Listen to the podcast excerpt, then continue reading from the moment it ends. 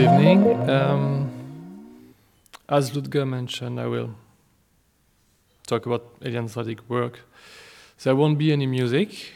Music will be later. There won't be any picture. You have seen many pictures. There will be only me and my voice. So I'm sorry about that, but let's do it. Talking about Eliane's music work, it's at the same time uh, simple and complex. Uh, simple because there's a clarity, a constancy in its course, but also a clarity in our work. Complex because such clarity it's not uh, precisely a monolithic simplicity and even less a poverty. On the contrary, all is richness and depth in the sojourn of Eliane Radigue, and this richness possesses a sobriety, a probity. To put it more clearly, uh, what is fascinating about Eliane Radigue's work and path, it's um, how it is punctuated by epochs and how these eras succeeded each other um, with making sense. Each era is clearly circumscribed, showing each time the will and the artistic intransigence of Eliane Radigue, but each time follows one from the previous one. There's no break, but there are phases um, determined by issues and means. Each time, Eliane Radigue reinvents her music, less by uh, restructuring it than by making it molt like an insect. Always they're already in germ, in cocoon. The music of Eliane Radigue proceeds by su successive molting, each time identical, each time different, freed from the past, but at the same time preformed by him. In the allotted time today, um, I will discuss Eliane's work uh, around a keyword, and this keyword is investigation. Um, the first musical stone that Eliane Radigue will pose, inaugurating this long germination which will participate to our musical determination, is that of the opening to sounds and the part she takes for the listening or even the several listenings. Already as a child, Eliane is a music lover. She's interested in the piano and goes to the concert thanks to the generosity of an uncle. She also listens to the radio. Older, she will fall on the experiments of Pierre Schaeffer. Based in Nice, she listens to airplanes, records the sounds of nature with a little recorder. She's on the lookout, listening to the world. When she becomes the assistant of Pierre Henry, she immerses herself in listening to a multitude of sounds. Her ear sharpens and becomes familiar with a sound held in captivity, like time prisoner imprisoned in a few inches of magnetic tapes. She dives into the sound library of Pierre Henry, selecting sounds, elaborating edits. The memorized sound, its color, its behavior, that is to say, its specific potential as inscribed on a support, open to the attention of the composer. What is forged to and stems directly from the concrete approach is that the listening experience becomes part of the composition. The composition, indeed, for Eliane Radigue, is destined fully to its own actualization. Uh, what does that mean, actualization? This means to me that his music, her music, sorry, her music is a becoming. It's not a plan, not a program, not an idea. It's not disembodied. It needs, it needs to be tested to exist. This necessity involves several things. First, it is almost impossible to really listen to Eliane, Radigue's music only through an excerpt. You can listen to a movement of a Beethoven piece and experience Beethoven's music. You cannot really experience a piece by Eliane Radigue without listening all of it. If you're not committing to it, it is lost, and dissipates like smoke. Secondly, the time of the concert, even for, for electronic music, is a unique moment. In the early times, when she was doing concert, Eliane refused to play the pieces more than once, even though they were frozen on tape and therefore available to be played again and again. These pieces crystallized an investigation. The concert was both the birth of the work and the funeral of an investigation. Even today, the diffusion of electronic works differs each time because it is a matter of tuning the music to the room and, in a way, inventing, like discovering the music in the room. Here again, the hear, the listening, and the investigation of the acoustic space come into play.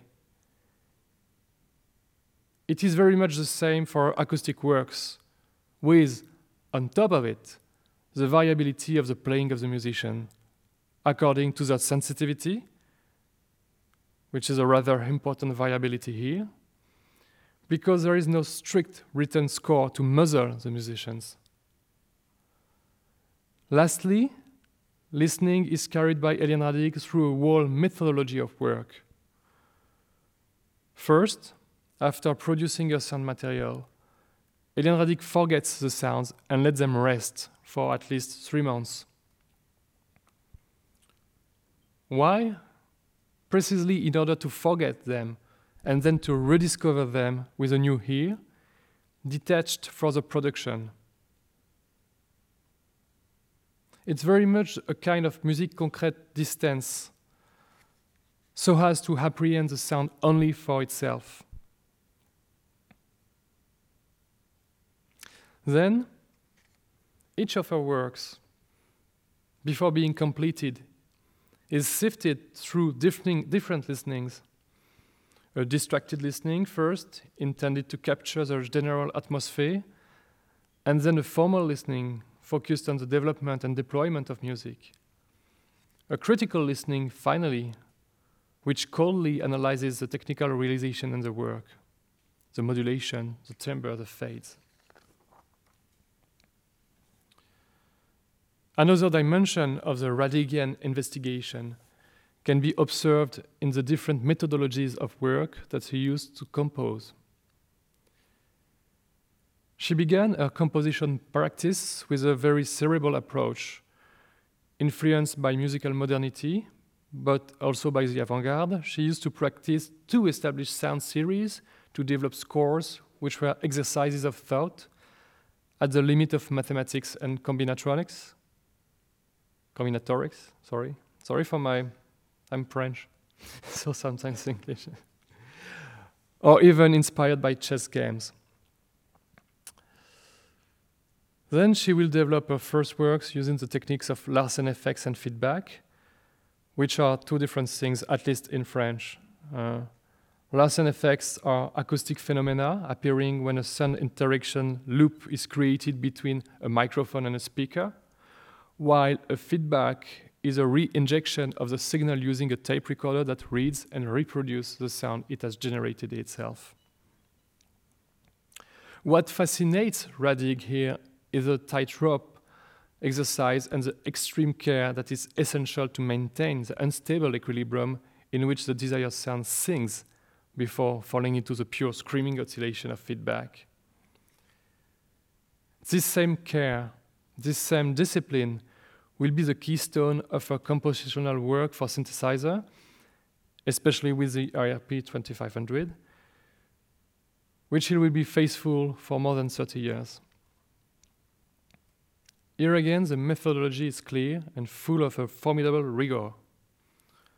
First, with establishing a starting point with an initial patch that is to say, an initial state with very precise connections between all the modular elements that constitute the synthesizer. Once this patch is well established, it is necessary to identify the possible and desirable variables. We must add here that the frequencies of the oscillators are fixed. It is unthinkable for Eliane to change them in the course of the work. It would be too violent. She accepts, on the other hand, the natural drift related to temperature changes of the component. Then, the slow modulations can happen. As I said before, once that sound material is collected, it will have to rest several months. We find again this privileged position of the listening in the compositional process. These resting moments are designed to forget the sound, to, deta- to detach from the poiesis, to detach themselves from the whole generation, and to rediscover them autonomous in a rebirth that validates them as regenerated listening. Once these sounds are collected, they are amalgamated together again with extreme care, extreme care, delicacy, and even prudence in a certain way. No break, no shock is tolerated. Because each moment participates in the totality. It is the same with our musicians. The different playing modes are identified, and very often, if not always, an extreme precision is required, as well as an increased sensitivity and dedication.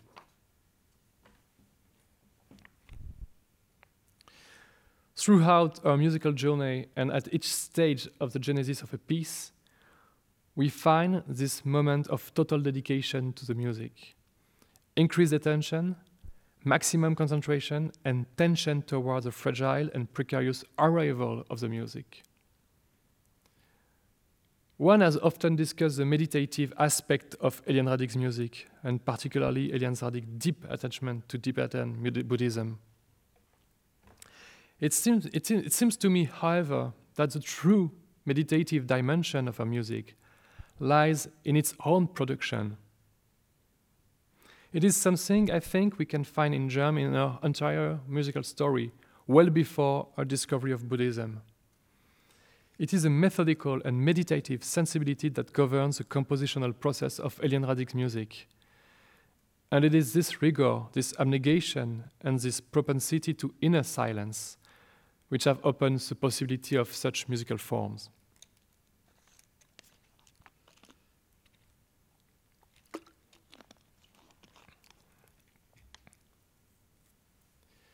Another aspect of such a always in search music is observed by the evolution of the musical forms during Eliane Radigue's career. The first public presentation of Eliane Radigue music took place in galleries and were considered as sound installation, as we would call them uh, today. These propositions sonores, sound proposal, as Eliane called them at the time, were often forms without beginning or end, and were composed of asynchronous loops that generate a never-changing sound continuum. Then follows a research phase where Eliane tries different things, fairly short forms, or variable, as with scriptus, consisting of two tapes that must be played with an offset, which is to a certain extent at the discretion of the interpreter. Then, from Psy 847, the long forms impose themselves. Why such a length? Each work of Eliane Radigue finds its point of departure in her life. It can be an impression, an ordeal, a story. These reasons, often personal, are not revealed. They are used as backdrops and are covered with sounds and faded into music. Each of these stories, these states, have their own inner time and their own temporality. And their inner duration resonates and reverberates in musical time. Also, there is in Eliane Radigue's work this fascination for becoming. This, this may be close to what uh, Marcel Duchamp, whom Eliane know, called the infrathin. What is the infrathin? The warmth of the feet, said Duchamp, which just have been left, is infrathin, the infrathin can therefore be understood as being the qualitative category proper to traces, testifying at the same time of its materi materiality and its precariousness. Duchamp again say, pants of velvet, they are whistling in the march by friction of the two legs is the infrathin separation signaled by sound. But it's not an infrathin sound.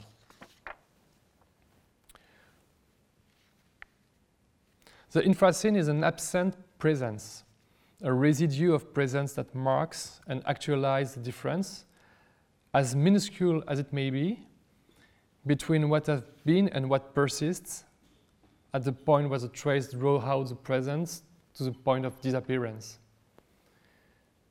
The infrathin is also this interworld where things evolve imperceptibly.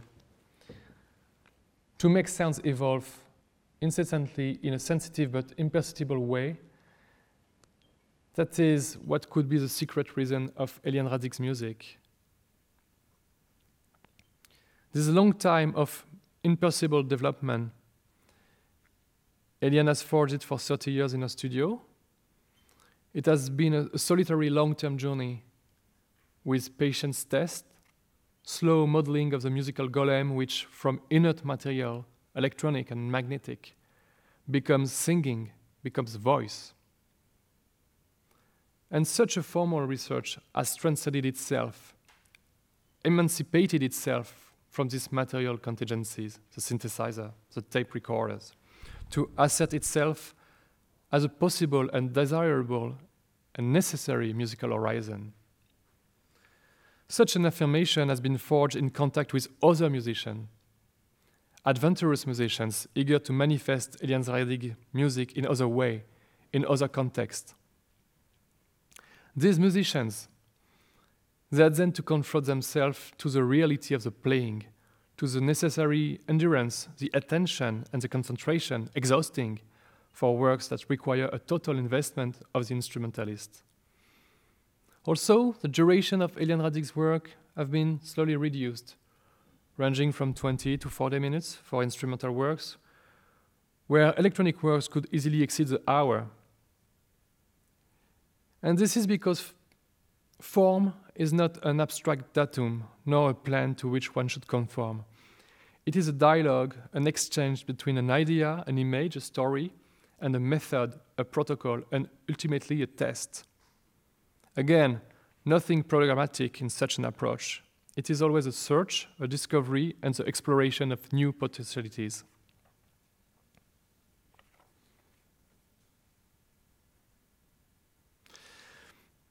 The next form of investigation observed here is um, a fundamental one. It's the one dealing with sounds. Eliane Radigue's music has never been a music of notes, it is a music of sounds. What does that mean? It means a multitude of things. First, it means that Eliane Radigue does not use note. What is a note? It's an abstraction. It is a set of parameters pitch, intensity, duration that is part of a set of rules tonality, series, temperament, a note-based music is a music that takes all of these parameters and rules and that will, that will generate an original combination for the sake of expression, to say it quickly. Eliane Radigue was trained at the School of Musique Concrète, where the expressive qualities of sounds and their organization contribute to expression and bring music to life. One of Eliane Radigue's first works, Elemental One, explores these sound qualities with field recordings made around Nice, which were natural recordings. The learning with Pierre Henry will be as well determining, not so much in the sense that she will have borrowed the sound vocabulary of the composer, but on the contrary, as an apprenticeship that will allow her to forge her own vocabulary through feedbacks and Larsen effects which were at the time uh, little used by the first concrete composer and rarely considered worthy of interest. And moreover, this electronic character of Eliane's sounds must not be misleading.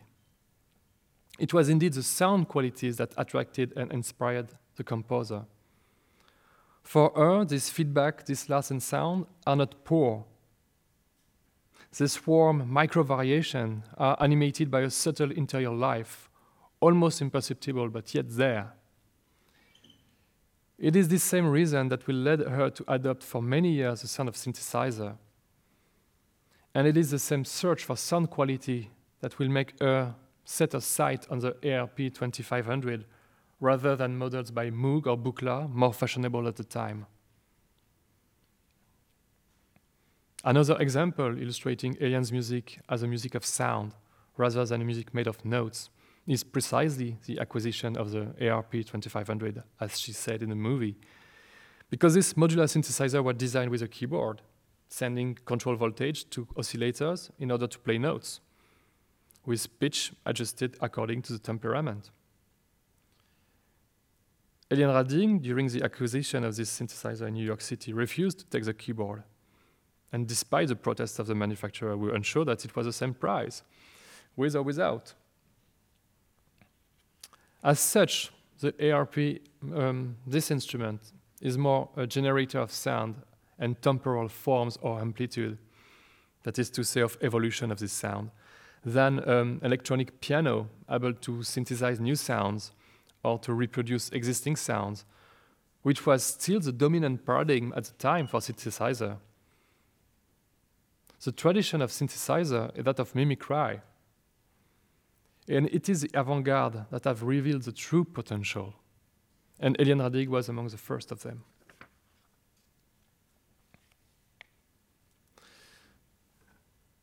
For Eliane Radigue, it is the same search for sounds that initiates the work with the musicians. To look for modes of playing, to turn around the sounds, turn around the instruments, to tame the wolf tones, to discover new potentialities, new potentialities the, for the instrumentalists. Sound exploration here is still very close to the concrete spirit. But here it's no longer a matter of collecting materials that would then be laid on tapes and organized. On the contrary, it is a question of finding variables on which to act in the same way that was, she was acting on certain parameter of a synthesizer, and thus of defining roads to take to find strategies to make evolve the sound. It is also about pushing the playing modes to the extreme, to push the instrument and the musician into their limits, forcing them to move in the music itself, to repeat the movement in the same way, but always different, with this infrathin variation.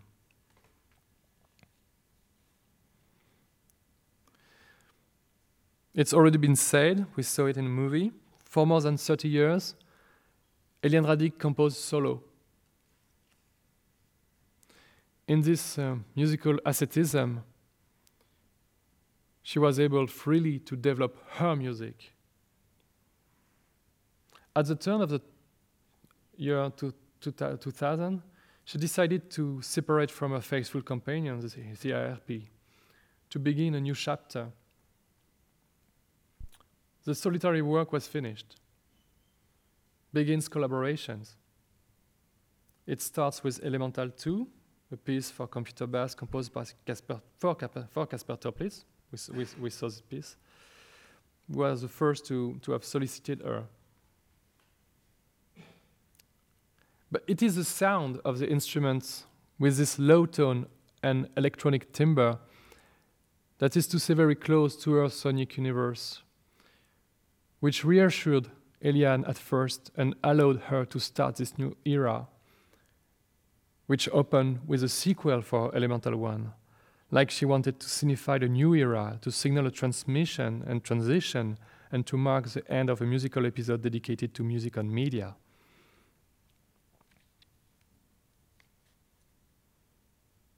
Then it will be with Charles Curtis, Carol Robinson, and Rhodri Davies that exploration of acoustic instrument can begin. And with that, a long companionship, loyal friendships, and many new encounters with more than 20 musicians from all walks of life and aesthetic horizons. Eliane Radigue, despite her solitary work, has never led a life of recluse. She's not a wild person or shut up to, on herself. And her work itself has never been and her work itself has never been constituted as an enclave, but rather as an initiatory, in- initiatory journey that could take place only in the face of oneself. But her taste of sharing, her affability, her curiosity, and her generosity naturally contribute to the success of this new musical period. Because everything is about exchange and sharing in this music. Image exchange, listening together, working session at the composer's home, time spent together to develop a shared language. Composer and musician together seek ways of doing things. Eliane always knows where she is going, always knows where she wants, but the exchanges and meetings with other sensitivity, other sensibilities helps her to forge her music beyond herself. This corresponds well to the anti-egotic sensitivity she has always worn since her sound proposals, not to call them compositions, until her erasure during public concert of her electronic works, like we saw, or even her discretion during acoustic concert. Not to mention, and this is a fundamental point, the level of the nuances of play. Never go beyond the mezzo forte and navigate most often the piano. Eliane's music doesn't impose itself through loudness and flashing effects. It is a powerful music, though, but the, this power is a power sure of itself, calm. It doesn't need to crush the listener to subdue him. Here again, the investigative spirit prevails because it, it invites the listener to immerse himself into the sound and go in search of the music. This is why Eliane's Radigue music condenses time, not by a supposed slowness, but by the work of the listener, that is to say, by a listening that is active and involved. In this sense, the music of Eliane Radigue is always a dialogue, a subtle complex, a plating leaf by leaf of listening and attention, concentration and drifting along, which navigates and moves from an idea to an image, from sound to form, from gesture to sensibility, from music to listening. Investigation is a search for traces, tracks, and remains. Following the tracks, reactivating traces or past impressions, re invoking ideas, these are the active ingredients in Eliane Radigue music. In this sense, it is a living music because it does not freeze anything in form, but on the contrary, makes form as a matrix of, to investigation, detachment, and experience. It is a phenomenal music, an alive music made for the livings. It's a music outside codes, irreducible to a language or a formula. A music of ordeal and experience, listening to the remains of the world. Thank you.